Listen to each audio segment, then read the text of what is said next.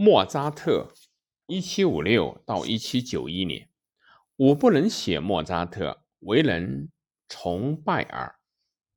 理查德·斯特劳斯，沃尔夫冈·阿马多伊斯·莫扎特生于神圣罗马帝国时期的奥地利萨尔茨堡，他是天才的典范，天赋异禀，年少成名，并成长为最耀眼的古典音乐的作曲家。在短暂的一生中，他数次改变作曲的题材，谱写了多首伟大而动听的旋律。童年的莫扎特是琴琴键上的大师，那个时代的音乐奇迹。他那同为音乐家的父亲利奥波德慧眼识珠，早早的发现了莫扎特姐弟俩的音乐天才。从小，父亲就带着他和姐姐周游于欧洲各国的首都和宫廷做巡回演出。利奥波德既是他们慈爱的父亲，又是勤勉的经纪人。他给他的孩子们穿上了最时髦的衣服，一脸淡然地拒绝一般人的邀请，非贵族与名流不交。小沃尔冈夫夫冈五岁开始作曲，七岁时已是老练的演奏家。八岁时候就做出了个人第一支交响曲。关于莫扎特早期的作品，利奥波德曾心满意足地写道：“当人们在演出单上发现作者是个七岁的孩子的时候，那将会何等的轰动！”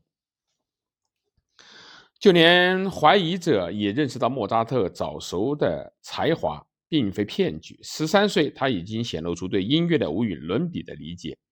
据说，当时著名的作曲家约翰哈塞如此评价：“其年幼尚而有事迹若此，诚难以置信。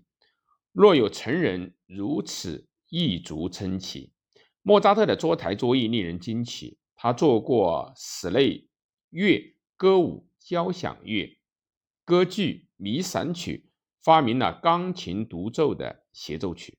他对复调的运用、清澈的旋律风格与巧妙的和声变换富有启示性。他作曲的速度也是传奇式的，创作 C 大调第四十一交响曲只用了十六天。传说《唐乔凡尼》的前奏是他在首演的前夜才完成。从青少年时代活力张扬的小提琴协奏曲到华丽的歌剧《费加罗的婚礼与魔笛》。再到后期的古典大师之作《单簧管五重奏》，他的天才并没有随时间的消逝而减退，反而与日俱增。他三十五岁英年早逝，给音乐界留下了一个难解之谜。若他活到老年，音乐将会是何等的光景？莫扎特的同行们从未停止过对这位天才的赞誉。他是当时从政的音乐家约瑟夫·海顿所说的。最伟大的作曲家，他的魔力之音让弗朗茨·舒伯特肃然起敬，公众的评价更是多种多样。有人说他最后的一三支交响曲由太难，也有人说他其他的作品过于大胆而复杂。无论如何，在莫扎特与世长辞之时，他得到了所有人的尊重。时至今日，无论外行内行，皆有一点共识。正如一位指挥家所言，莫扎特的音乐兼有严肃的魅力与崇高的优美。莫扎特的上流社会资助者们的态度则一致得多。莫扎特常年贫困，因而无法独立而沮丧不已。他那少得可怜的心境，使他和雇主们的关系如疾风骤雨，来去匆匆。一七七三年起，他开始在萨尔茨堡的宫廷作曲。一七八一年。国王约瑟夫二世把他招到了维也纳，仆人的身份和卑微的俸禄让莫扎特大为不满，遂愤而请辞。次年的六月，大主教下令将他踢出朝廷。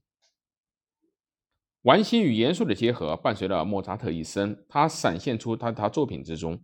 莫扎特儿时颇多愁而善感，父亲的严厉使得他无时无刻不在寻求认同。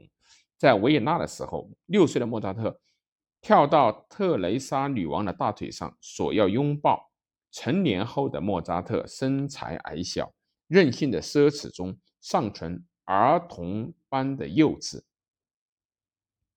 他的姓氏毫不避讳，以至于有时粗鲁而无礼。虽幽默风趣，但低俗而污秽，口无遮拦。他曾写给初恋情人这样一句：“我要寻一良夜，在你床上拉屎，让他咯吱作响。”这个将作曲视为快乐与激情所在的作曲家，并未孑然一立、孑然一身。在生命的晚期，他同父亲的关系再度恶化，但他对妻子康斯坦泽的感情虽遭父亲的反对，仍历久而弥新。尽管如此，当利奥波德于1787年逝世的时候，已在维也纳定居的莫扎特，在一段时间内的作品大大的减少了。担心陷入贫困的莫扎特，还给资助者朋友和他在共济会的伙伴写了求救信。尽管从未家徒四壁，莫扎特仍不得不靠教学生和表演而养家糊口。他一直过着入不敷出的生活。他深爱时髦的服饰，还要偿还在朋友和发行人处的借债。莫扎特的遗作《安魂曲》。也成了他自己的安魂曲，是一个谜。据说作曲家萨列里出于嫉妒，给莫扎特下了毒。